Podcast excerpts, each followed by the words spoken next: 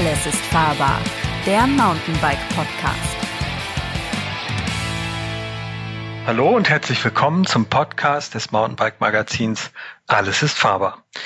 Mein Name ist wie immer Christian Ziemek. Ich führe euch durch diese Folge von Alles ist fahrbar. Und heute habe ich den Moritz Schwertner in der Leitung. Ähm, hallo Moritz. Hallo Christian. Und ähm, wir liefern uns heute so ein bisschen ein Gefecht. Also äh, für alle Zuhörer ähm, Popcorn rausholen. Wir werden uns hier gleich die Köpfe einschlagen. Ding, Nein, ding, ding, ding, ding. ganz so schlimm wird's hoffentlich nicht. Aber es geht schon so ein bisschen um ein kleines Streitthema. Und zwar um die Frage, Schlauch oder Tubeless, was ist besser? Oder was für wen? Genau. Was? In welcher, welcher Ecke sitzt du dann? Oder stehst? Das werden wir herausfinden. Ich, äh, ich, ähm, das ist wie beim Boxen. Ich bin, ich bin in der blauen Ecke und du bist in der roten Ecke. Ich habe hinter nur blaue Flecken und du. Ähm, das hat Thomas Nasenbein. Der Invalide nee. hier bist du. Ich fange jetzt einfach mal an äh, mit ja. einer mit einer ganz anderen, mit einem ganz anderen Aufbau als mhm. sonst. Ähm, und höchstwahrscheinlich kennt jeder irgendwie hat schon mal von der Zahl 42 gehört. Ähm, das äh, ist eine Zahl, die kommt in dem Buch äh, Per Anhalter durch die Galaxis von Douglas Adams vor. Und ähm, für alle, die dieses Buch, beziehungsweise es gibt auch einen Film, der aber nicht ganz so toll wie das Buch ist, nicht kennen, 42 ist die Antwort auf die Frage nach dem Universum, dem Leben und dem ganzen Rest. So ungefähr ist es, glaube ich. Du kennst es auch, oder, Moritz? Ja, natürlich. natürlich. Und, ich habe tatsächlich ähm, aber nur Band, 1, äh, Band 1 gelesen, also ähm, den Rat jetzt bitte nicht, nicht irgendwas abfragen. Der, der Witz ist nur daran, dass letztlich, ähm, also ein, ein Rechner ist damit beschäftigt, ähm, diese, diese Antwort auszuspucken und rechnet ein paar, also eine Ewigkeit und hinter kommt die Antwort 42 raus.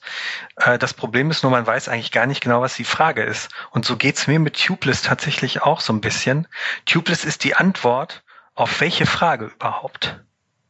Und da ich dich jetzt, Moritz, einfach mal ganz unverschämt in die Ecke des Tubeless-Verfechters stelle, musst du mir das jetzt beantworten. Worauf ist Tubeless eigentlich die Antwort? Puh, ähm, ich will ja sagen, das ist der erste Tiefschlag, ganz frech.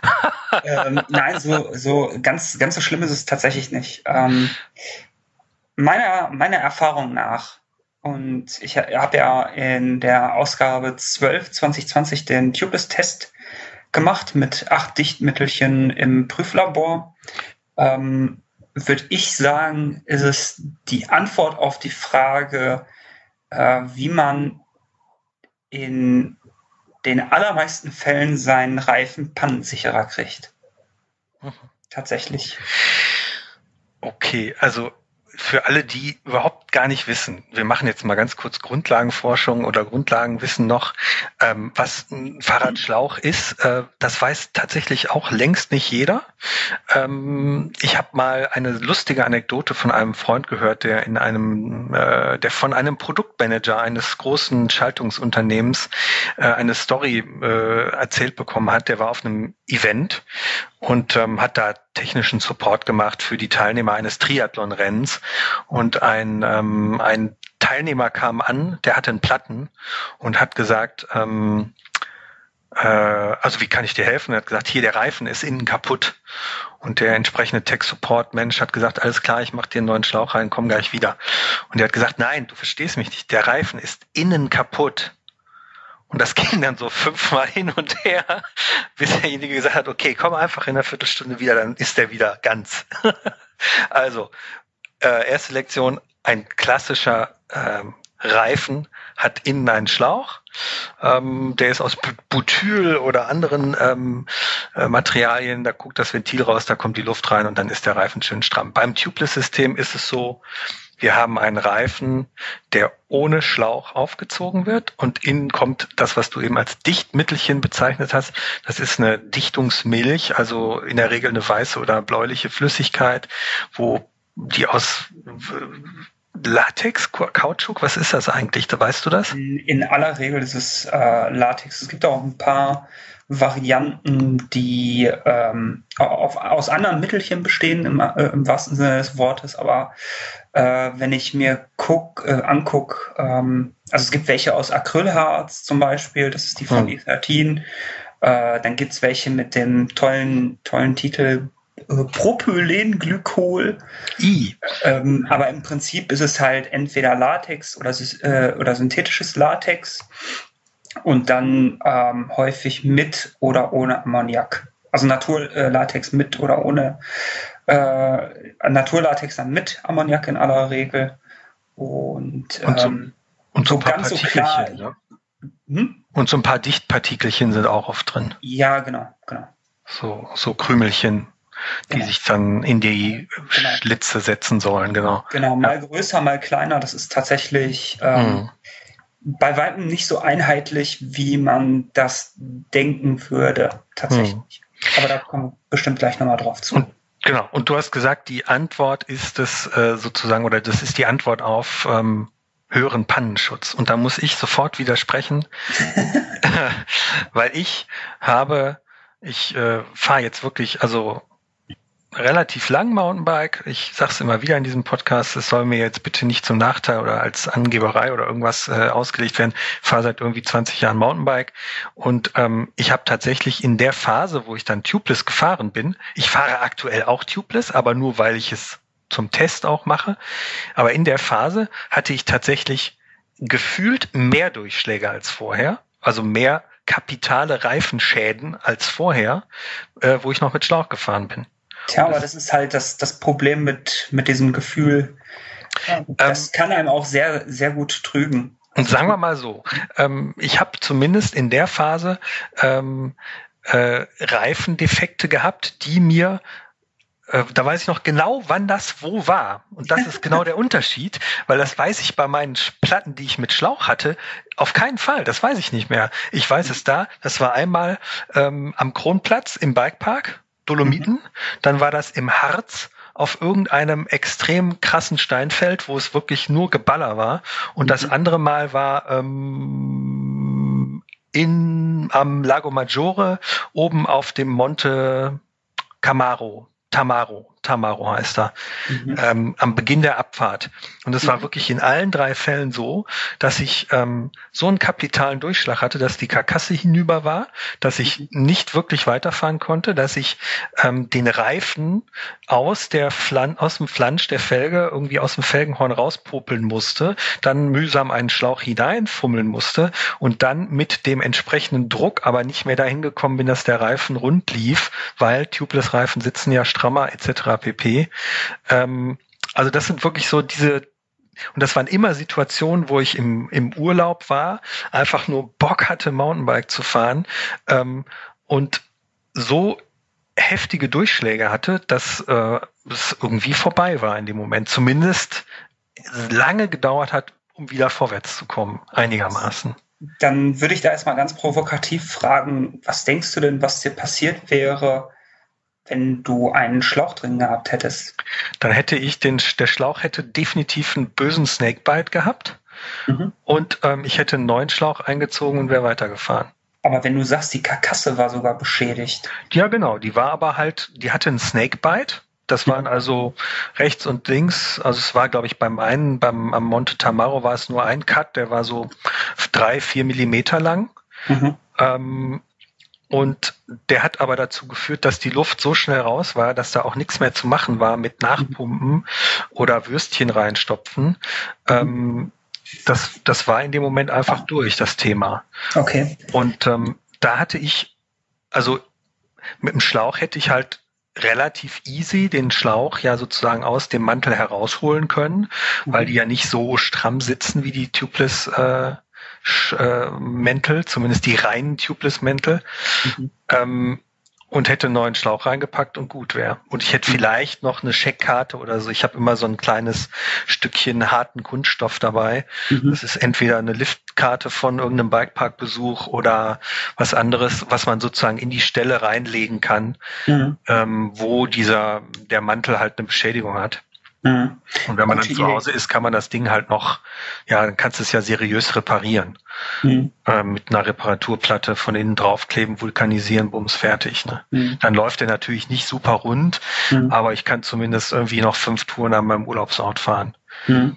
Das kann man, muss man aber auch sagen, in aller Regel tatsächlich ja auch mit tubeless-fähigen Reifen noch machen. Also das ist jetzt Geht nicht das? exklusiv ähm, mit, äh, mit nicht tubeless-fähigen Schlauch, Schlauchreifen zu machen, die so zu flicken. Das muss man.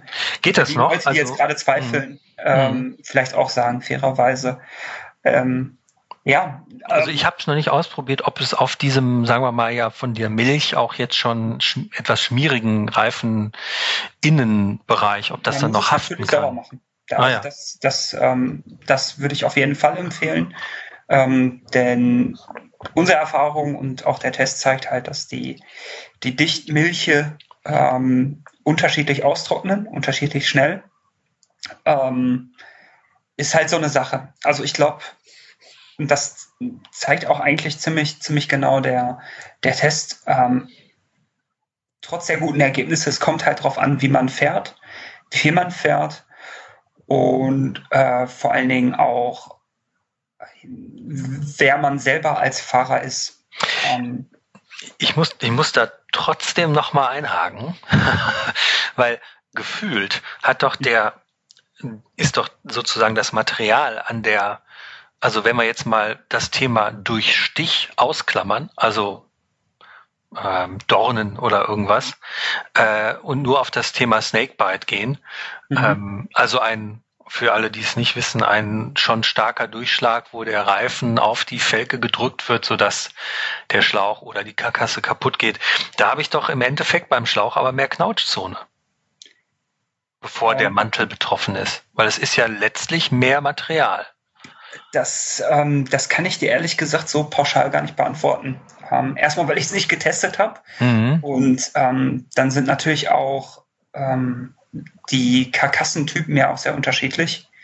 Ähm, ich weiß ehrlich gesagt nicht, nicht wie sehr sich die, äh, die wenn, wenn, es, wenn es zwei gleiche Reifen gibt, einmal für Tubeless freigegeben und einmal nicht, mhm. wie sehr sich da tatsächlich die Karkassen ähm, unterscheiden tatsächlich ist es so, du hast natürlich hast du mehr Material, ähm, aber das ist, glaube ich, glaube ich, bei Tubeless eben nicht der Punkt. Bei Tubeless ist halt ähm, der riesengroße Vorteil, dass es dadurch, dass man weniger Masse mit sich herumschleppt ähm, und die Reibung zwischen Schlauch und Reifen nicht hat, man leichter rollt und äh, für mich als relativ schweren Fahrer, also ich bin so 1,83 groß und wie ich an, an guten Tagen so zwischen 97 und 99 Kilo aktuell. Und ähm, da werde ich mit Sicherheit auch den einen oder anderen Leser mit, mit abbilden. Ähm, vor allen Dingen auch, wenn, wenn er größer ist. Also so ein ähm, XL-Rahmenfahrer mit 1,90 Meter kann er auch gut und gerne mal 90, 95 Kilo wiegen und ist trotzdem gerstenschlank. Ich denke da an ähm, den ein oder anderen äh, Kollegen aus der Roadback-Redaktion mit lieben Grüßen und mhm. Winke, Winke. Ähm, für die ist das tatsächlich ein Lebensretter. Also ich bin früher. Für die leichten oder für die schweren, für die schweren Fahrer? Für die schweren, weil ich früher am Hardtail hinten in aller Regel so 2,3 Bar, 2,4 Bar auch mal je nachdem gefahren bin. Und ich jetzt quasi reuelos, ähm, also locker mit 1,7, 1,8 fahren kann. Und das potenziert sich dann sogar noch, wenn man, wenn man das vielleicht sogar noch aufs Rennradfahren äh, rübermünzt. Also da sind, sind halt ganz andere Drücke auf einmal möglich, weil halt die, diese, ja, die, ähm, diese Fehlerquelle Durchschlag des Schlauchs wegfällt und die die Pannen, Pannenflüssigkeit an sich ist halt ein riesengroßer, geiler Bonus eigentlich. Also ich, also ich finde, es ist einfach nur eine Sauerei, ehrlich gesagt. Und ich müsste dann ja auch, also beim Mountainbike müsste ich ja auch, also ich gebe dir total, äh, total recht, dass es irgendwie ähm, bei den Rennradfahrern irgendwie einen spürbaren Unterschied gibt. Wobei, ich habe ähm, für alle, die es interessiert, wir haben hier schon mal einen Podcast gemacht mit dem ähm, Produktmanager für die Reifen von Specialized, mit dem Wolf vom Walde. Wunderschöner Name. Äh, könnt ihr auch gerne hier auf unserer Seite ähm, nachschauen und anhören. Das wird alles nicht schlecht. Der hat gesagt, dass sogar im Rennradbereich aktuell dadurch, dass die ähm, Reifen, äh, die Schlauchreifen ähm, immer besser werden, äh, das Tubeless da auch wieder verschwindet vom äh, aus dem Peloton sozusagen. Mhm. Ähm, einfach weil das System ähm, mit Schlauch äh, einfacher zu handhaben ist in der Praxis. Gut, bei denen ist es so, die haben ja richtig aufgeklebte Reifen, wo die auf die Felge aufgeklebt werden. Und ich würde auch sagen, dass ich den Unterschied ähm, eines auf dem Rennrad den Unterschied eines äh, Reifens mit Schlauch oder mit Dichtmilch spüren kann. Aber beim Mountainbike, wo ja eh die ganze Zeit der Untergrund rubbelt und reibt und irgendwie äh, eine Wurzel nach der anderen kommt und äh, Schotter, ähm, äh, da, also ich persönlich muss sagen, ich spüre da keinen Unterschied. Ich merke, dass das Rad, dass das Laufrad ein bisschen äh, anders beschleunigt, weil es etwas träger ist. Aber ich bin, ich bin auch Mountainfahrer, Tourenfahrer. Ich, mir geht's ja nicht um Sekunden, sondern mir geht's darum, dass ich irgendwie nicht bei einem Reifen, bei einer Reifenpanne irgendwie hinterher dastehe und mich frage, was mache ich denn jetzt mit dieser Sauerei hier eigentlich?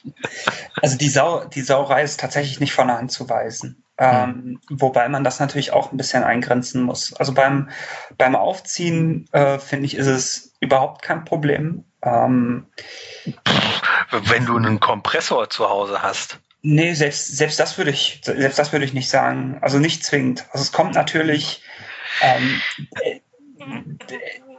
ich muss, ich muss ganz ehrlich sagen, es kommt natürlich immer so ein bisschen drauf an. Also es kommt auf die Felgen-Reifen-Kombi drauf an. Ähm, es kommt drauf an, äh, vor allem maßgeblich darauf an, wie gut der Reifen tatsächlich auf der Felge sitzt äh, und vor allen Dingen, wie leicht er sich aufziehen lässt. Also äh, Tubeless-Reifen, die sich nur mit, mit einer Klammer quasi äh, draufziehen lassen, also mit maximalen Krafteinsatz und 30 Reifenhebern und so. Ähm, da wird es natürlich schwierig, aber das ist zumindest so ist das das, das äh, viel zitierte Gefühl, dass das so schlimm gar nicht mehr ist, wie es früher kolportiert worden ist. Und ähm, dann ist das, glaube ich, gar nicht das Problem. Wir haben jetzt in den, in den Heften, wo wir Tubeless ähm, in, in der Vergangenheit behandelt haben, gezeigt, dass man es äh, über die offene Reifenflanke äh, einschütten kann. Da hat sich ein Leser bei mir äh, gemeldet, der das semi-optimal fand. Das mhm. stimmt tatsächlich auch. Ähm, man kann es machen. Es gibt Reifenfelgenkombis, ähm, zum Beispiel bei den, bei den Human-Felgen, äh, bei den Advanced-Felgen zum Beispiel mit äh, diversen Schwalbereifen, die ich jetzt drauf hatte, ähm, da hat super funktioniert.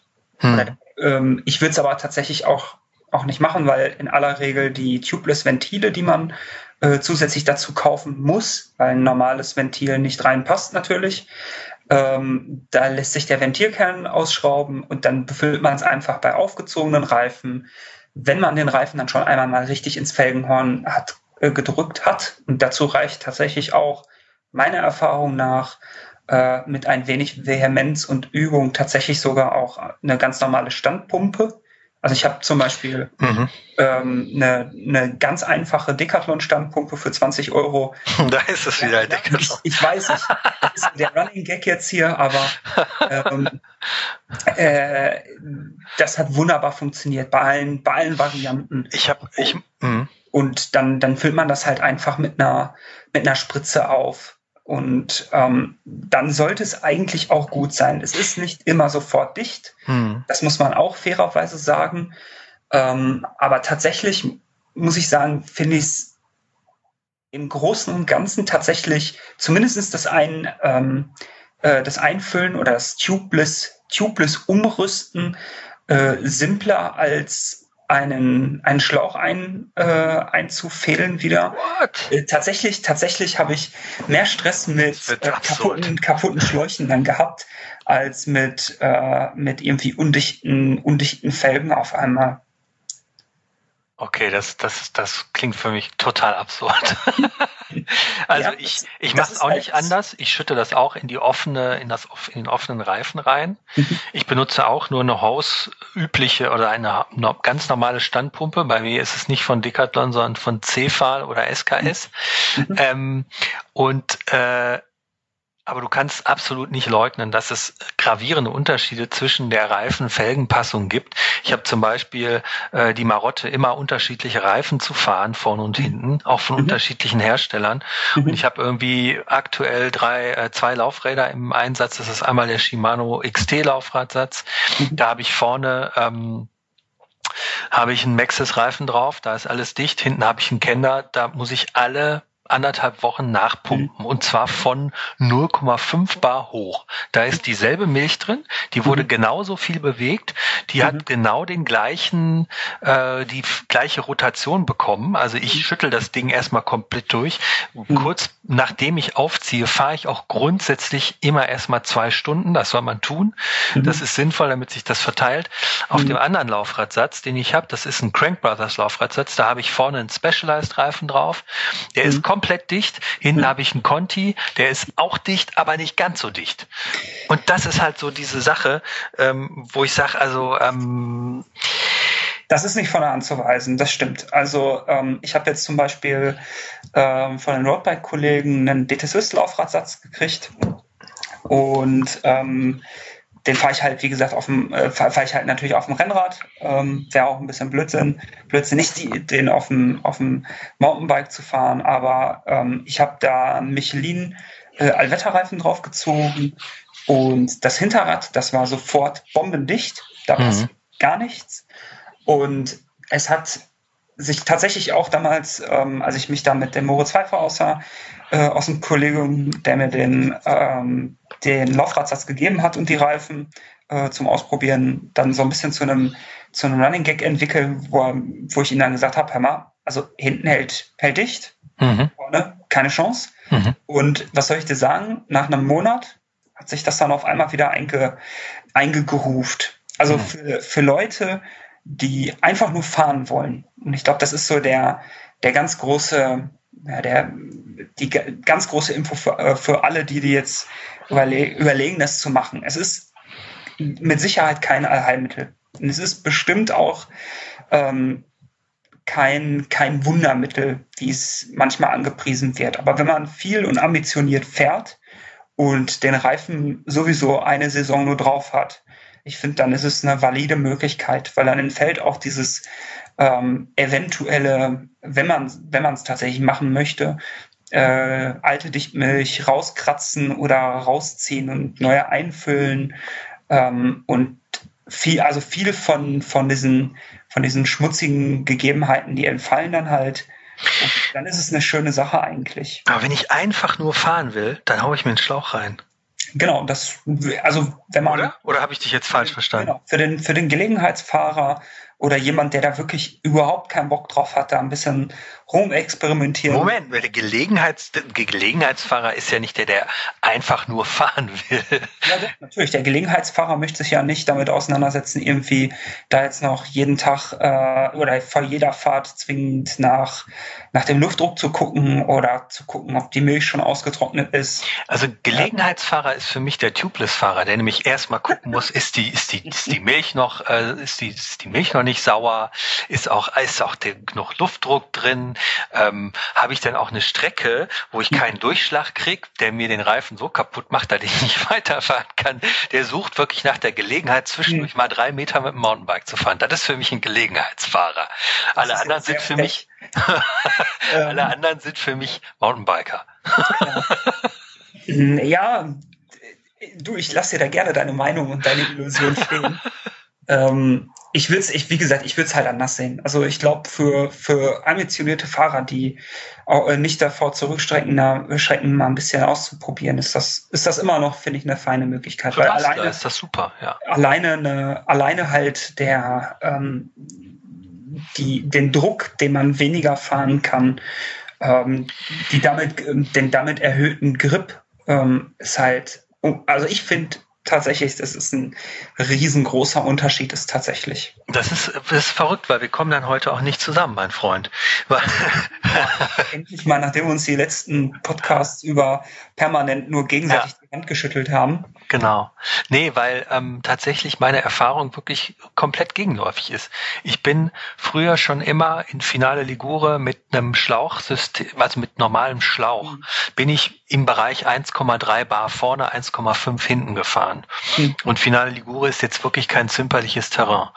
Ähm, ich habe ein Jahr später das Ganze mit Tubeless gemacht im Harz und mhm. hatte so kapitale Durchschläge, dass sogar die Felge, also das war am hier Monte Tamaro, da ist sogar die Felge geschrottet gewesen.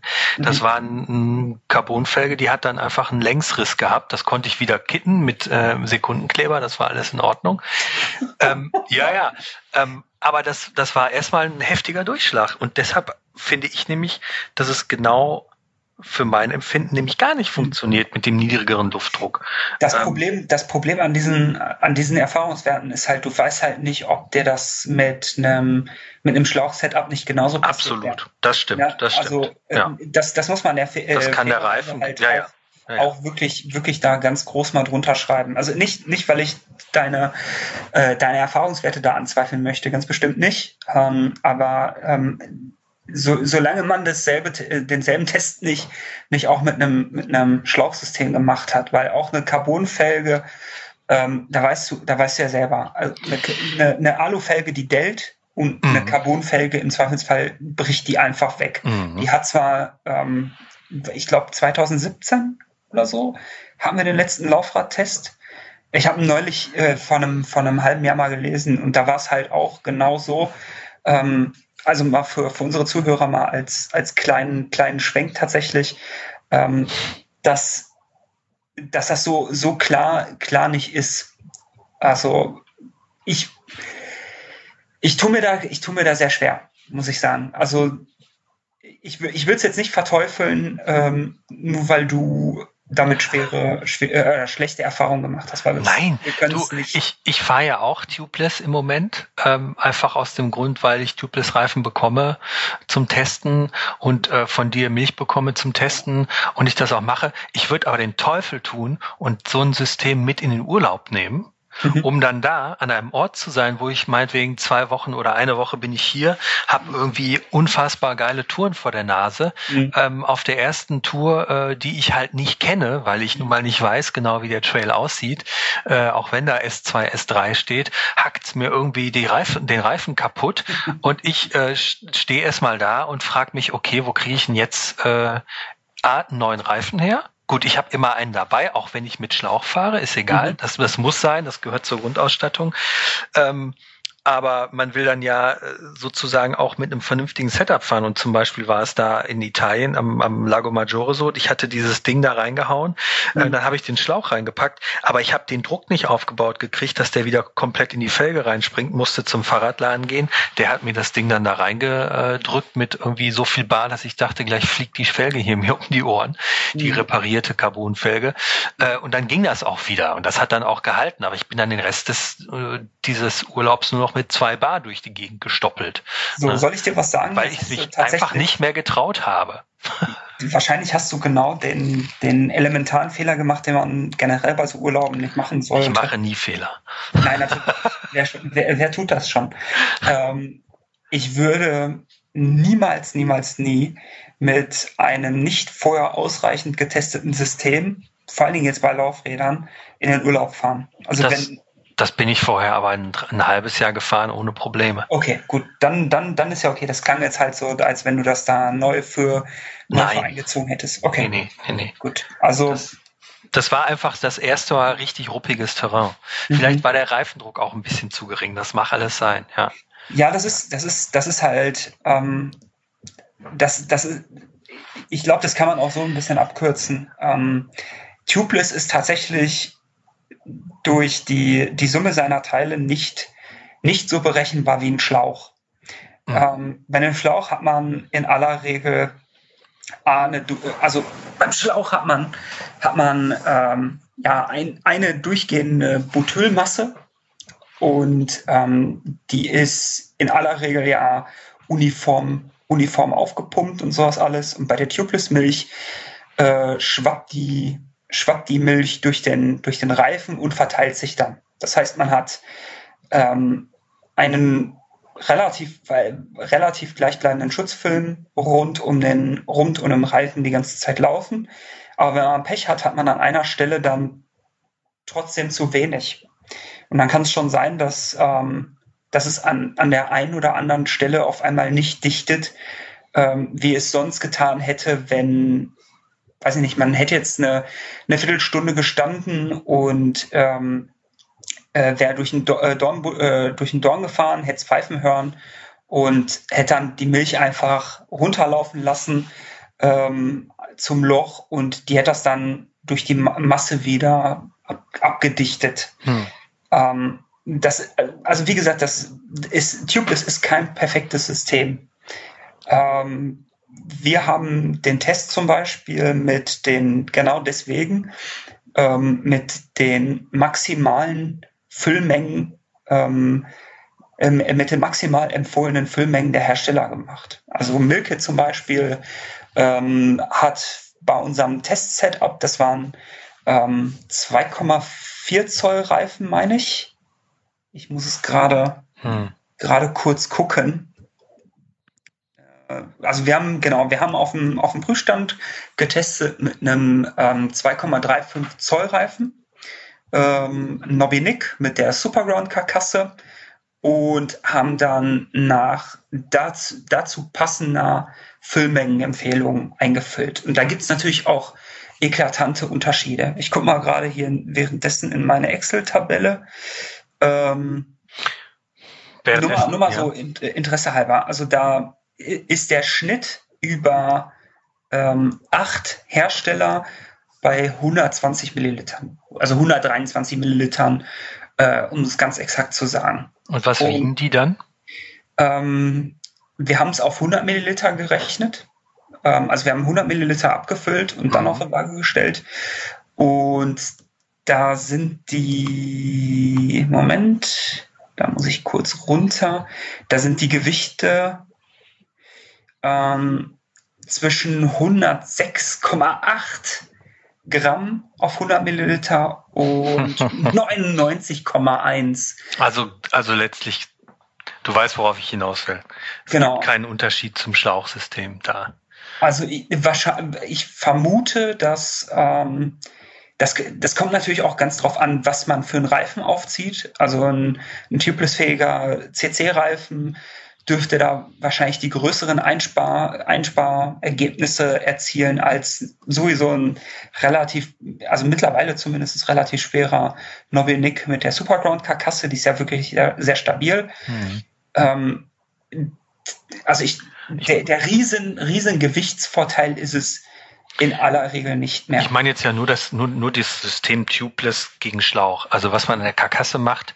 Ich, äh, die Tubeless Karkassen sind ein bisschen dicker, aber ich würde jetzt mal sagen, okay, äh, das, das, dieses Argument schenke ich dir, mhm. weil ähm, ähm, es ja auch extrem leichte Cross-Country-Reifen gibt äh, oder genau. gab zumindest, wo du die Milch reinhaust und die blubbert wirklich durch die Karkasse durch. Ne? Genau. Also ähm, dementsprechend ist da aber auch der Mantel nur so gut, äh, also da ist der Tubeless-Mantel genauso mhm. schlecht oder gut wie der, den man mit Schlauch fährt. Ich meine jetzt nur das System innen. Also mhm. ähm, klar, wenn man einen Downhill-Schlauch hat, dann kommst du da locker über die 200 Gramm mhm. äh, bei 29 Zoll, aber ein 29 Zoll Schlauch muss ja nicht wesentlich viel mehr wiegen als 130, 140 Gramm. Und da ist das Ventil schon dabei, was bei der Milch ja noch nicht drin ist. Das muss man noch oben drauflegen. Eigentlich ist das vom, vom Gewicht her kein Gewinn.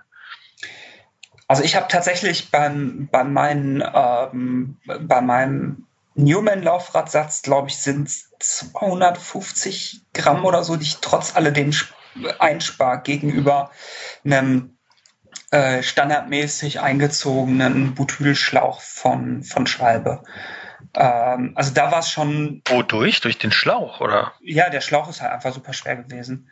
Okay, dann ist aber ein super schwerer Schlauch. Also. Ja, ja, genau. Das war halt billigste Ware, denke ich mal. Das, was irgendwie im Fahrradladen rumlag oder so. Hm. Ähm, und ähm, klar, also ich glaube ich glaube auch tatsächlich, wenn es nach rein nach Gewicht geht, ich müsste ich müsste tatsächlich auch nochmal ähm, noch nachgucken, aber ich glaube tatsächlich, wenn es rein danach geht, äh, nach Gewicht kann man mit den neuen Erotanschläuchen zum Beispiel von Schwalbe, wo du jetzt bestimmt auch gleich ein Loblied drauf, drauf singen wirst. Boah, noch nicht.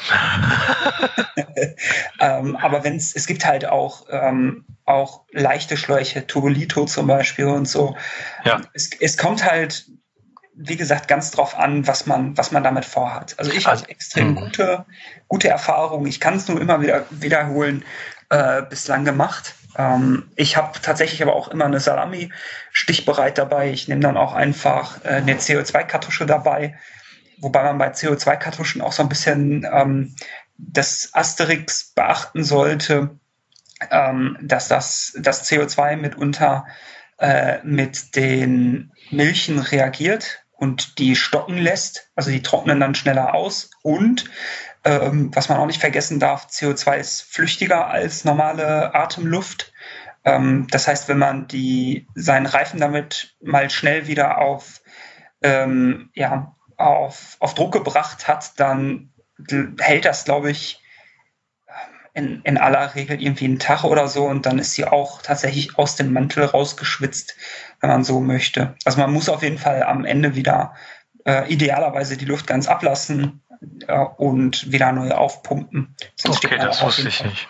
Genau. Mhm. Und ähm, ich weiß gar nicht mehr, welche Hersteller, es waren einige, die ähm, CO2, entweder, ähm, ich meine, gar keine, gar keine Angabe gemacht haben zu CO2.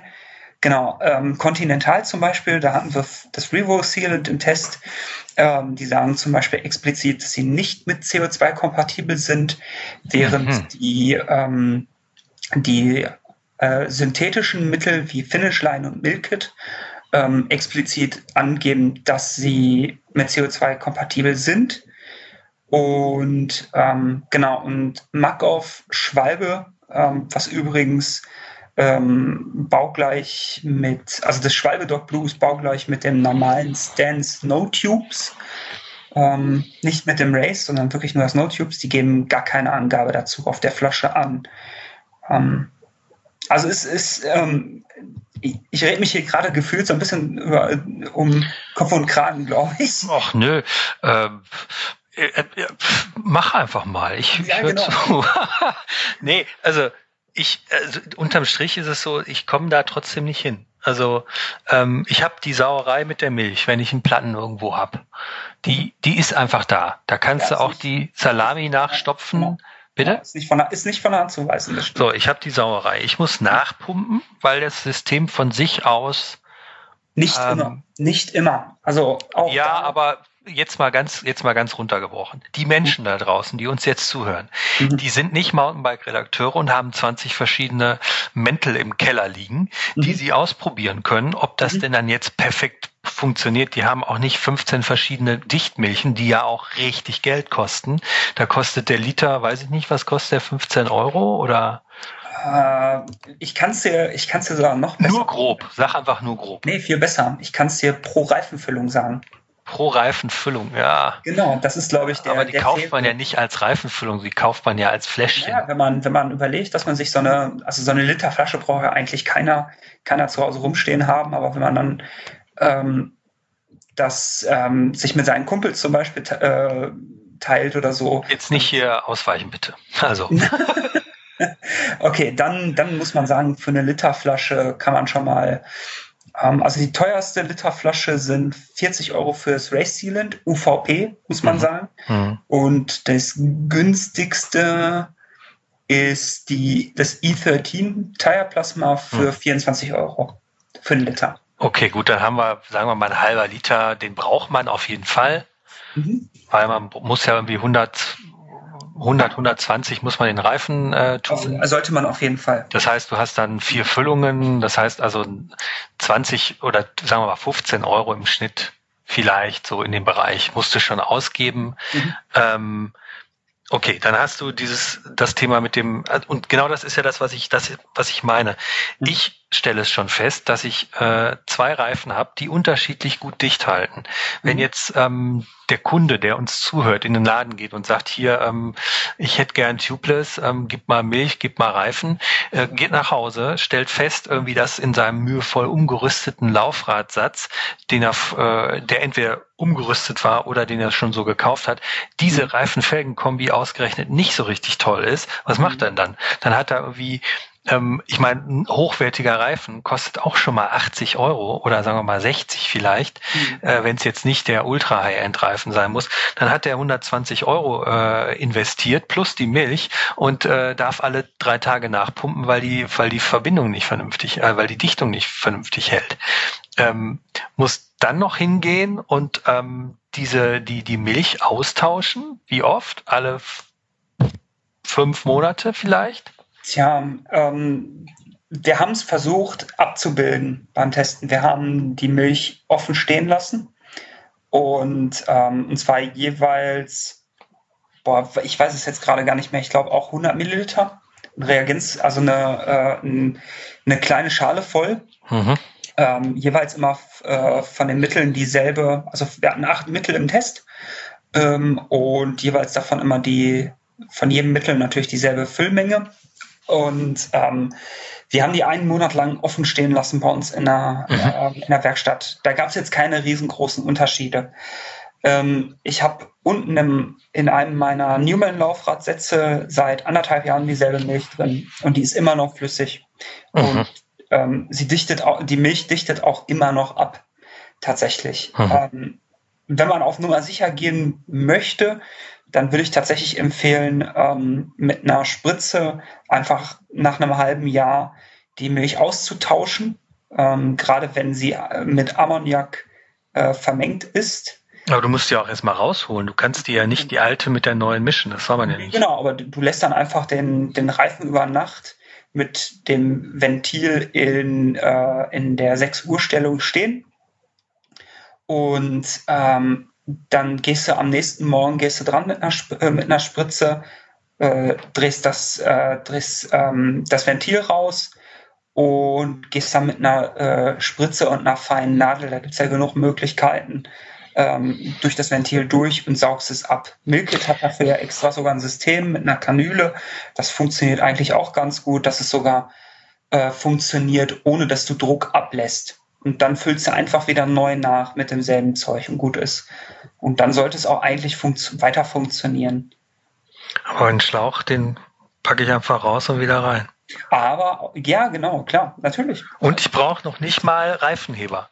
Bei den äh, Tubeless-Reifen, die sitzen ja so stramm äh, in der Regel, damit die auch diese Dichtung äh, mhm. der Felgenreifen, Felgenflanke hinkriegen, dass man da auch oftmals mit äh, einfach nur Fingerkraft, die dann auch noch äh, mit äh, der Milch sozusagen eine glitschige, äh, auch noch, das wird ja auch noch alles glitschig und siffig, äh, mhm. äh, da kriege ich dann ja auch die, die Kraft gar nicht richtig drauf. Äh, ja, ganz so, ganz so dramatisch ist es tatsächlich. Also zumindest nein, aber es gibt wieder, muss ich sagen, meiner Erfahrung nach nicht. Aber ähm, klar, hast du natürlich, natürlich hast du auch da einen Punkt. Natürlich. Und also, im Idealfall brauche ich einen Kompressor zu Hause, wenn ich es wirklich schnell haben will. Ich kann also ich habe es hier tatsächlich mit einem Specialized-Reifen mhm. hingekriegt. Der, da hätte ich gar keine Milch reintun müssen. Der war so schon dicht. Mhm. Also der, der ist, der hat so eine äh, extrem gut gummierte Flanke.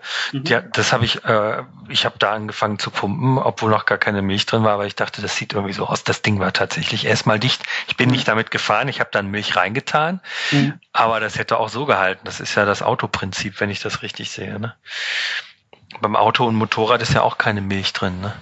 Gibt es aber auch tatsächlich. Gibt es ähm, auch, okay. Genau. Beim Motorrad? Ähm, nee, beim Auto auch. Es gibt ah, ja. äh, Pannen, also Pannenmilchsets und so. Ähm, es gibt sogar zumindest, also ich habe es ich hab selber noch nicht ausprobiert. Ähm, Mercedes zum Beispiel bietet eine, äh, eine Milch an, wo ich im Netz des Öfteren gelesen habe, dass der ein oder andere das tatsächlich sich sogar äh, in, in den Mountainbike-Reifen gegossen hat ähm, mit sehr unterschiedlichen Ergebnissen. Ähm, die sind aber ammoniakhaltig und das mögen nicht alle, alle Reifen. Also es gibt den einen oder anderen Hersteller, die, der davon explizit abrät. Mhm. Und ähm, ich werde auch tatsächlich sehr vorsichtig. Es ist ein, es ist ein sicherheitsrelevantes äh, Bauteil, ein Reifen. Und ähm, wenn die, die Pkw-Milch ähm, dann zum Beispiel mit dem Reifen reagieren sollte und die Struktur verändert.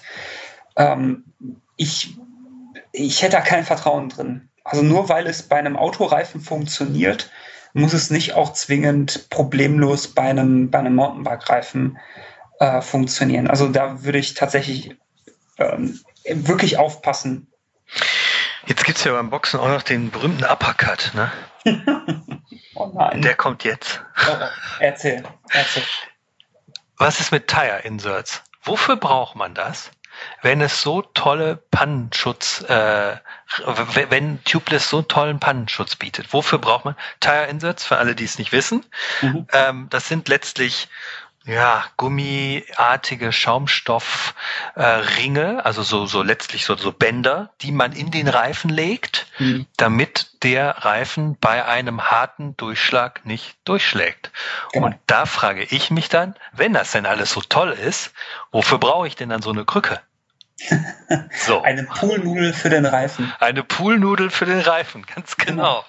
genau. ähm, tja, ähm, da bin ich tatsächlich auch ehrlich gesagt überfragt. Ähm, ich habe es nämlich in meiner unendlichen Weisheit auch noch nicht ausprobieren können. Ähm, ich glaube, die sind einfach dafür da, dass wenn man halt so einen Fall hat, wo man zu wenig Luftdruck gefahren ist, und die sind ja bei Racern im Enduro-Bereich sehr, also genau. da sind die ja sehr beliebt. Mhm. Also wenn man es richtig krachen lässt und mit niedrigem Luftdruck fahren will und am Limit und so weiter, mhm. ähm, dann hat man damit halt die Knautschzone, die man sonst durch einen Schlauch zum Beispiel hätte, der dann aber natürlich auch seine Luft verliert. Aber da geht's halt darum, dass sozusagen der Mantel nicht so beschädigt wird, dass die ganze Luft entweicht. Man auch noch einen Tire Burp bekommt, eventuell, mhm. ähm, weil die halten den ja auch noch so ein bisschen in Position. Nicht so wirklich, aber so ein bisschen. Auch noch ein anderes Problem von Tubeless-System, äh, dass der Reifen durch starke Kurvenlage ähm, über die Flanke äh, kann Luft entweichen. Burpen heißt ja Rülpsen auf Englisch. Genau. Ähm, und dann eben so schlagartig Luft entweicht. Auch ein äh, meiner Meinung nach nicht wirklich tolles äh, Feature von Tubeless-Systemen, um das jetzt mal sarkastisch auszudrücken. Mhm. Ähm, Wobei da auch da, da muss man das ein bisschen eingrenzen. Das passiert in aller Regel ähm, bei extremen Fahr Fahrmanövern und dann halt auch vorrangig dann, wenn man eigentlich auch schon zu wenig Luftdruck drauf hat. Ne? Und das, das Komische daran ist, dass ich mich jetzt nicht als extremen Fahrer bezeichnen würde, ich aber solche Durchschläge, wie wir sie mhm. schon hatten, besprochen haben, mhm. mehrfach hatte, dass ich auch schon den berühmten, berüchtigten Tire Burp hatte, obwohl ich mhm. jetzt auch nicht der äh, mich unfassbar jetzt in die Kurve schmeiße. Mhm. Ähm, aber und was ich mich frage ist, was war denn die letzten 20 Jahre eigentlich? Also was, als ich. Wie also, bin ich denn durch die Gegend gefahren vorher, ohne überhaupt ein Tubeless-System zu haben? Wie mhm. konnte ich denn einfach nur? Also mhm. wie, wie ging das überhaupt? Mhm. und das ist, das ist meine, so ein bisschen meine ähm, ähm, um jetzt nochmal so einen, einen, kleinen Haken zu schlagen. Also ich sehe den Punkt auf jeden Fall, wenn ich Nino Schurter bin oder ein anderer Cross-Country-Racer, der extrem auf Wattzahlen guckt, der irgendwie ähm, der extreme Beschleunigung der Reifen haben muss und sie auch spürt natürlich, mhm. der äh, eine Tech Zone hat, also eine, einen Boxenstopp, wenn er ein Problem hat, der ihm, äh, der einen Mechaniker hat, der ihm die Reifen drauf und wieder runter macht und der sowieso auch nur einen Reifen ein Rennen für anderthalb Stunden oder so fährt, dann mhm. sehe ich Tubeless absolut. Und da kommt das Zeug ja auch her. Das kommt ja eigentlich aus dem Race-Bereich. Mhm. Ähm, geht aber in den Massenmarkt, äh, was für mich so ein bisschen gleichzusetzen ist wie mit dem äh, Pressfit-System, was auch aus dem Race-Bereich kam, in den Massenmarkt gekommen ist und jetzt, wir haben es im letzten, vorletzten Heft besprochen, so langsam wieder ein bisschen verschwindet, ähm, dadurch, dass BSA, ein uralter Standard, wiederkommt, weil er einfach in der Praxis oftmals doch aus verschiedenen Gründen, die wir jetzt hier nicht erörtern wollen, ähm, das einfachere System ist. Mhm. Ähm, wie gesagt, ich selbst fahre auch tubeless, aber ich würde es niemandem, der jetzt nicht Tester ist oder extrem ambitionierter Fahrer, äh, leidenschaftlicher, also der auf Sekunden gucken muss, oder leidenschaftlicher Bastler, allen anderen, die ich jetzt mal, ich sage ich mal, so als 0815 Hobbyfahrer, 0815 soll nicht abwertend klingen, aber als ambitionierte, leidenschaftliche Hobbyfahrer, die ein Rad haben wollen, wo sie wirklich nicht viel drüber nachdenken müssen, den würde ich nach wie vor eher zum Schlauch raten. Was meinst du? Ist das, eine, ist das ein bisschen nischig oder? Tatsächlich, tatsächlich würde ich mich da, würde ich da ähm, die alten Podcasts wieder hervorkramen und sagen, ja, Herr Ziemek würde ich anschließen mit einem Aber. Ja. Mit einem Aber. Ähm, als großgewachsener, schwerer Fahrer. Das, das ist das, ja, ja. Überwiegen die Vorteile, finde okay. ich, den, die Nachteile.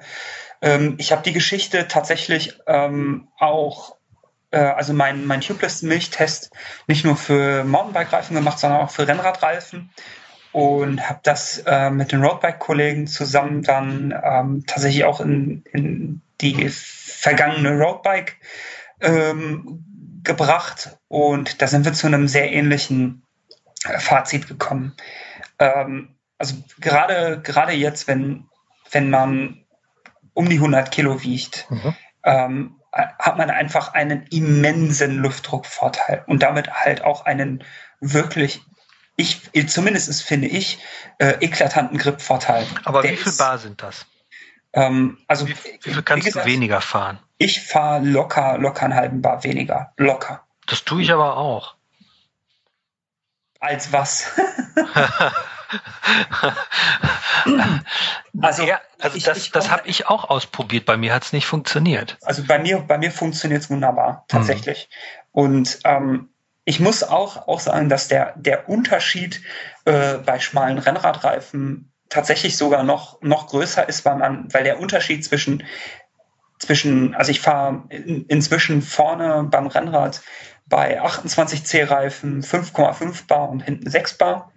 Und ich könnte vorne auch ohne Probleme auf 5 Bar gehen und hätte da keine Probleme mit. Das könnte ich mit dem Schlauch, könnte ich das nicht machen. Da fahre ich äh, über eine über eine etwas höhere Kante und wenn ich Pech habe, ist da der Reifen, ist da der Schlauch Schlauch hinüber. Ist mir tatsächlich schon passiert. Und ähm, da ist tatsächlich der Unterschied zwischen 7 Bar vorne und 5,5 Bar vorne riesengroß. Aber wenn der Reif mhm. und beim, beim Mountainbike ist es halt in einer in einer nicht ganz so großen äh, Ecke, aber der, der Unterschied, also ich fahre vorne so im Schnitt mit 1,6 Bar, ähm, je nachdem, wie trocken es draußen ist ähm, oder ähm, wie matschig es draußen ist, ähm, sogar mal ein bisschen weniger.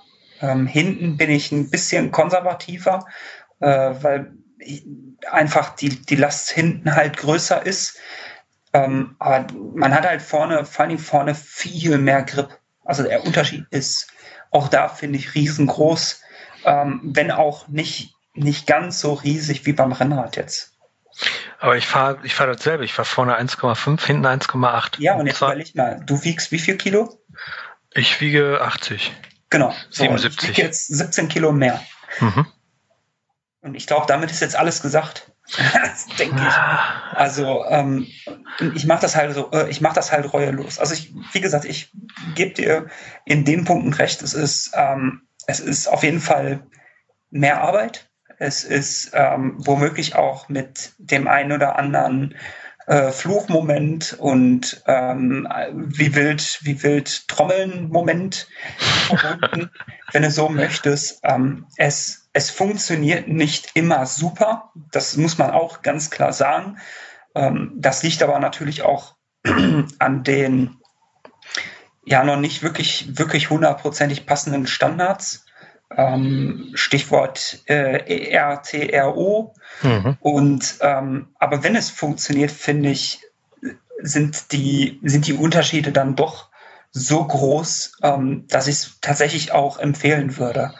Und wie gesagt, ich habe jetzt, ich habe jetzt drei, drei, vier Laufräder oder so im letzten Jahr gehabt, wo es nie ein Problem war.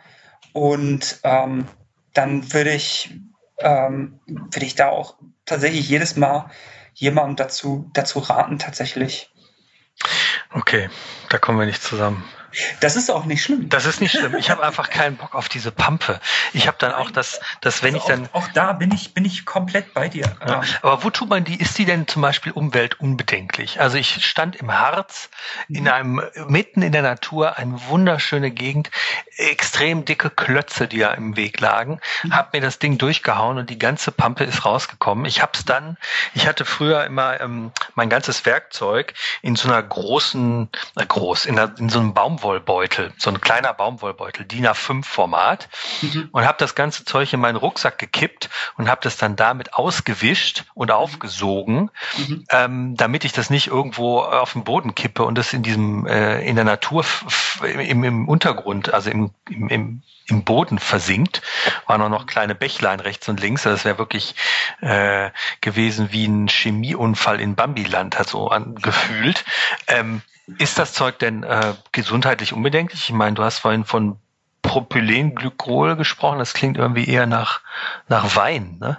Das klingt, klingt vor allen Dingen eher nach Chemie. Ähm, Frostschutzmittel im Wein klingelt es da bei mhm. mir noch, ne? Glykol. Ähm, ich, ich bin kein Hobbyalkoholiker. Du bist auch zu jung dafür. Das ist irgendwie, das war vor deiner Zeit. unterstellen zu wollen. Ähm, ich habe keine Ahnung. Ähm, tatsächlich ist es ähm, ist es das größte Fragezeichen, das wir auch tatsächlich in der Geschichte nicht beantworten konnten. Ähm, es ist natürlich, natürlich ein Stoff, der im Boden versickert. Und im Fall von der Finishline-Milch zum Beispiel, da sind Dupont-Kevlar-Fetzen drin, oh. die besonders toll dichten sollen. Mhm. Und ähm, das zersetzt sich irgendwann zu Mikroplastik. Ähm, und ja, also klar, äh, Kevlar oder Teflon? Äh, Kevlar. Okay.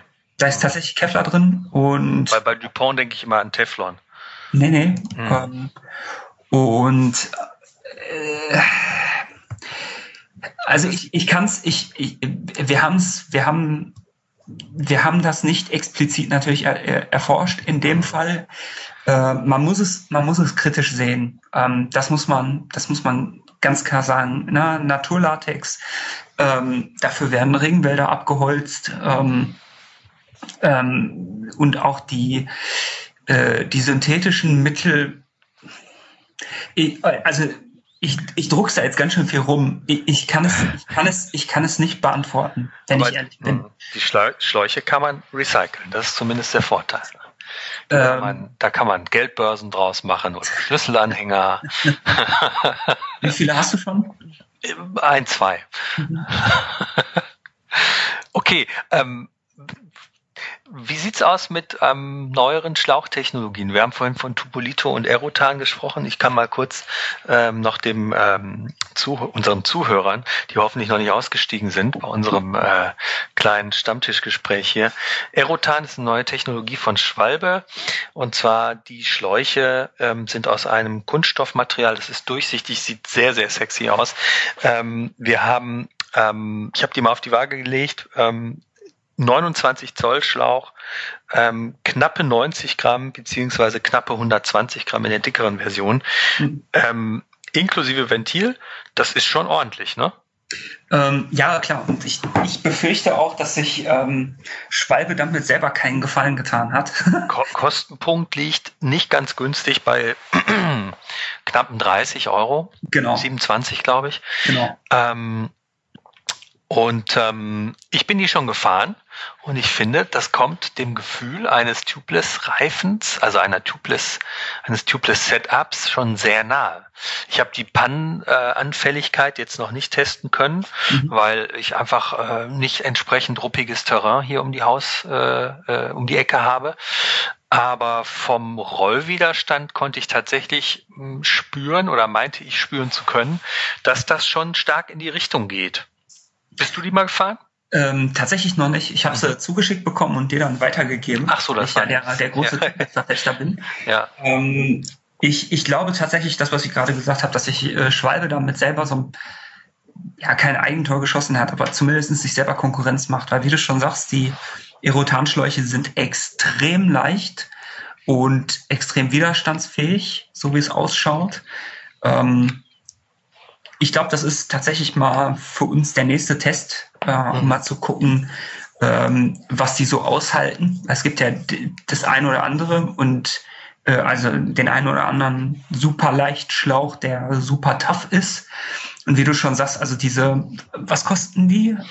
Äh, so 7, 26, 27 Euro, glaube ich. Genau. Und ich ja. glaube halt, wenn ich, wenn ich überlege, dass ähm, die Doc Blue Milch äh, bei 500 Millilitern 21,90 Euro in der UVP kostet mhm. und ähm, man dann ja auch noch ein entsprechendes äh, Ventil benötigt, ähm, ich, dann sind sie sehr wahrscheinlich günstiger als ähm, ja als ein einfaches Tubeless Setup bei weniger weniger Problemen. Also mhm. auf jeden Fall. Ja, jetzt kannst du äh, weil sie auf jeden Fall auf jeden Fall schneller auf jeden Fall schneller getauscht sind. Das mhm. auf jeden Fall. Ähm, wie gut sie dann tatsächlich äh, im Dauerlauf aussehen, das muss man gucken, vor allen Dingen auch wie pannenanfällig sie sind. Mhm. Ähm, muss man muss man dann gucken, aber ich kann es dir ja, ich kann es ich kann's dir nicht sagen. Es klingt auf jeden Fall extrem interessant und ich glaube, das ist auch schon die zweite, zweite Auflage von der Erotan-Technik. Ne?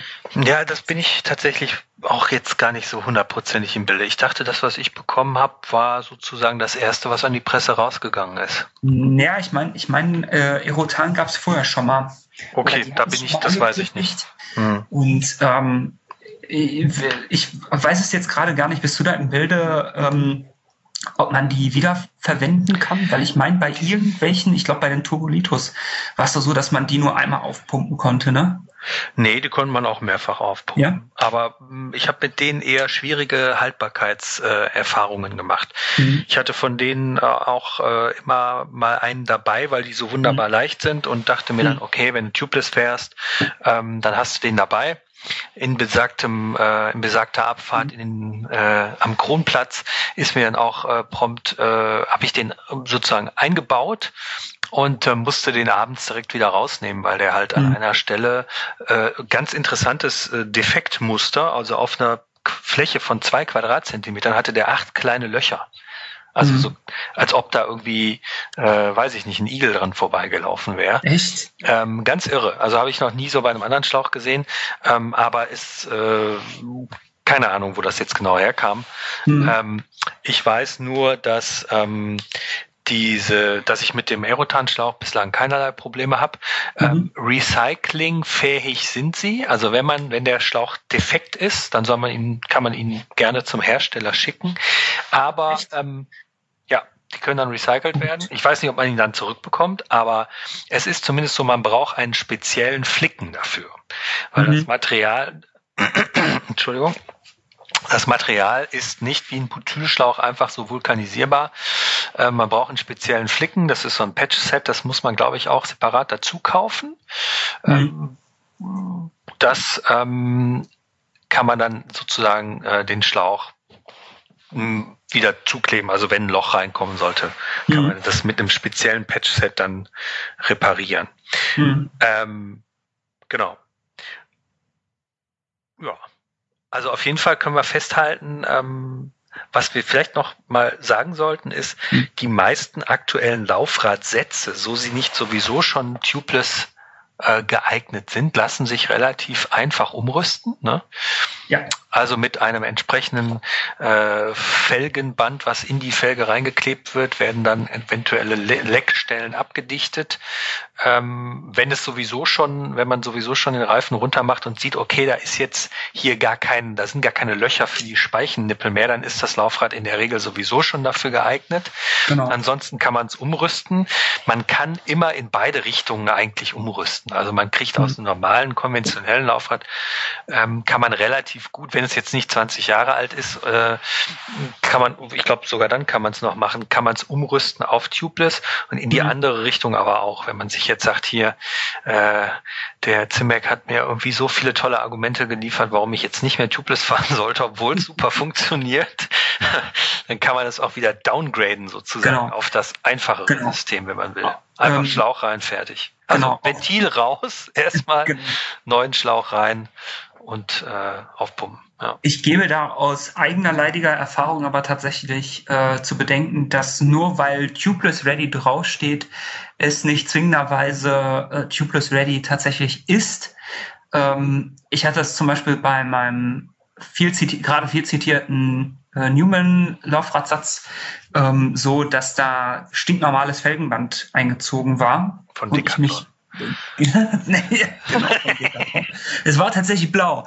Und okay. ähm, insofern kann das sein. Nein. Ähm, und ich dann gedacht habe, okay, es geht so gerade eben über die über die äh, Speichennippel drüber. Mhm. Und habe dann halt gedacht, na, das, das sollte ja wohl reichen und es tut's nicht. Also ähm, da sollte man tatsächlich, bevor man einfach den Schlauch rausreißt ähm, und den Mantel wieder draufzieht und Milch einfüllt, tatsächlich dann sich die ähm, ja das Felgenband dann doch mal näher genau angucken und gegebenenfalls nachfragen. Und ähm, auch da würde ich tatsächlich ähm, wärmstens empfehlen, gegebenenfalls den Laufradbauer zu fragen, was er für eine äh, Ventilempfehlung hat. Ähm, denn auch da zeigt die Erfahrung, nicht jedes Ventil äh, funktioniert gleich gut, ähm, dichtet gleich gut ab. Das kann verschiedene Gründe haben, weil die zum Beispiel die äh, Löcher nicht alle äh, alle gleich groß sind. Ähm, das eine ist größer, das andere ist kleiner. Ähm, dann sind auch die Felgenformen äh, innen nicht immer absolut identisch. Ähm, tatsächlich, das wirst du jetzt wieder wirklich wahrscheinlich dankend aufnehmen in deine Warum Tubeless Tubeless scheiße ist äh, Liste Doof, mit reinnehmen. Scheiße, so weit gehe ich nicht. Ich nee, okay, aber warum Tubeless nicht gut ist oder mir nicht gefällt. ähm, man muss tatsächlich gucken, welches Ventil man kauft. Lange Rede, kurzer Sinn. Ich würde da tatsächlich, äh, wenn es ein Laufradsatz von einem, von einem Komplettrad ist, da tatsächlich mal entweder den Radhersteller mal anfunken ähm, oder den ähm, den Laufradhersteller, weil die halt häufig Empfehlungen rausgeben ähm, dazu oder halt, wenn man einen kundigen Radhändler hat, äh, was der dazu sagt. Also das ist auch tatsächlich auch häufig, ich glaube, ich befürchte eine, eine häufige Fehlerquelle, warum es nicht hundertprozentig funktioniert. Okay. Ich lasse das einfach unkommentiert. Das spricht ja für sich jetzt. Also tatsächlich habe ich, hab ich mal gelesen, ähm, dieses, dieses Schadensbild bei deinen Turbolito-Schläuchen, ähm, die hatten wohl, haben wohl bei manchen Reifen das Problem, dass die sich zu stark bewegen und dann aufribbeln. Und da habe ich mal gelesen, ich habe es nicht selber ausprobiert. Deswegen, liebe Leser, falls das jemand ausprobieren sollte, dann schreibt mir gerne mal äh, eine Mail, ob es funktioniert hat. Aber ich habe gelesen, dass dort Babypuder äh, funktionieren soll und das dann zwischen ähm, Reifen und äh, Schlauch packen, damit das nicht, damit die Reibung verringert wird. Das soll etwas geschmeidiger laufen. Hm. Wunderbar. Tja. Ja. Wer hat jetzt gewonnen? Wer hat gewonnen? Das, äh, ich würde das eigentlich unseren Zuhörern überlassen, ne? Also das, das, darf, das darf jeder, äh, der hier zugehört hat. Und wie ihr schon gehört habt, wir haben heute eine kleine Plauderrunde gehabt. Wir hoffen, es hat euch trotzdem gefallen ähm, und euch nicht nur gelangweilt äh, nach dem Motto, jetzt sollten Sie sich doch mal festlegen, was ist denn jetzt wirklich besser. Das überlassen wir einfach mal euch. Ja, ich glaube, ähm, glaub, dass, wenn ich da nochmal eingrätschen kann, das nee. kommt halt auch drauf an, wie man, wie man vorhat zu fahren. Tatsächlich. Ja, Ja, ich sage ja auch, ich, ich, ich sag ja, für den, für den Cross-Country-Heizer, dem es wirklich um jedes Watt geht und für den sehe ich das auch. Und aber wenn ich wirklich, also das ist ja, wenn es drauf ankommt und ich wirklich nur ein funktionierendes Rad haben will, was im Zweifelsfall auch schnell repariert ist. Weil ich irgendwie sag, ich bin jetzt die Tour gefahren, ich will morgen früh aber um 8 Uhr wieder weiterfahren, muss jetzt aber gerade mal los, um Pizza zu essen, dann habe ich nun mal eben den Schlauch schneller drin als den Tubeless, das Tubeless-System geflickt. Nach einem kapitalen Defekt wohlgemerkt. ja, das ist, das ist, das ist nicht von der Hand zu weisen, das stimmt schon. Also es ist eher, ja, also es ist eher, was, glaube ich, was auch, Tubeless ist auch, das ist Race Spirit, das ist so ein bisschen die Leidenschaft, das letzte Quäntchen noch rauszuholen, das ist auch Begeisterung für die Technik, ich sehe das alles ein. Mhm. Ähm, aber für mich ist die Antwort halt nicht so klar, um nochmal mhm. den Bogen zum Anfang zu kriegen, mhm. äh, das ist die, das, die Antwort, die Tubeless mir gibt, ist nicht so klar wie die Antwort auf die Frage, wie kriege ich den Sattel hoch und runter? Da ist die Antwort nämlich mit einer Vario-Stütze. Punkt. Das stimmt. So. Ich bin tatsächlich gespannt, wie wir in, weiß ich nicht, fünf, zehn, vielleicht auch erst in 20 Jahren darauf zurückblicken und denken, mein Gott, wir haben uns da Naturlatexmilch mit Ammoniak versetzt. Also in Naturlatex ist immer Ammoniak drin, aber wir haben uns da Latexmilch reingegossen, um das abzudichten. Und sind dann Was auch noch ein Blödsinn. Und, und sind dann auch noch selbst gefahren. Ja? Genau. Wie wir also heute ich bin, ja ich bin mal gespannt, wie, wie wir da tatsächlich, tatsächlich in ein paar Jahren mal drüber, drüber nachdenken. Ja, wahrscheinlich gibt's da nur noch autonom fahrende E-Bikes, wie wir heute Morgen schon in unserem Redaktionsmeeting festgestellt haben, dass wir dann einfach, das, kauft sich jeder für 15.000 Euro ein äh, High-End EMTB und lässt es für einen einfach die Runden fahren. Dann wissen wir, das ist der Untergang des Abendlandes, ja. Genau. Genau. Hauptsache, ihr habt Spaß. Genau, Hauptsache, ihr habt Spaß. Genau. Ähm, genau, schreibt uns doch irgendwie, wer, wer eurer Meinung nach gewonnen hat, wenn ihr wollt, an podcast.mountainbike-magazin.de. Dir, Moritz, vielen lieben Dank für ähm, als ah. Sparringspartner, beziehungsweise. Genau, für alle Argumente gegen, gegen Tubeless. Sparringspartner war es ja nicht, du warst ja ein schlagkräftiger Gegner auf Augenhöhe, das ist nicht zu bestreiten. Wenn euch der Podcast gefallen hat, dann abonniert uns bitte auf ähm, Facebook, Instagram, auf unserer Seite hier direkt ähm, des Podcasts als, also alles ist fahrbar, einfach googeln, dann kommt ihr ähm, auf unsere Seite. Abonniert uns in den Social Medien, äh, sozialen Medien. Boah, jetzt habe ich aber schon einen kleinen Hänger. Ähm, und natürlich dürft ihr auch unser Heft nicht verpassen. Es kommt monatlich an den Kiosk. Ähm, dort bekommt ihr alle Infos über euren Lieblingssport. Wenn ihr es als Abo äh, euch bestellt, kommt es auch nach Hause. Dann müsst ihr nicht in den Bahnhofskiosk fahren. Ähm, bleibt uns gewogen. Ähm, nie vergessen, alles ist fahrbar, ob mit Schlauch oder ohne. Genau. Auf Wiederhören. Bis dann. Ciao. Tschüss. Alles ist fahrbar. Der Mountainbike Podcast.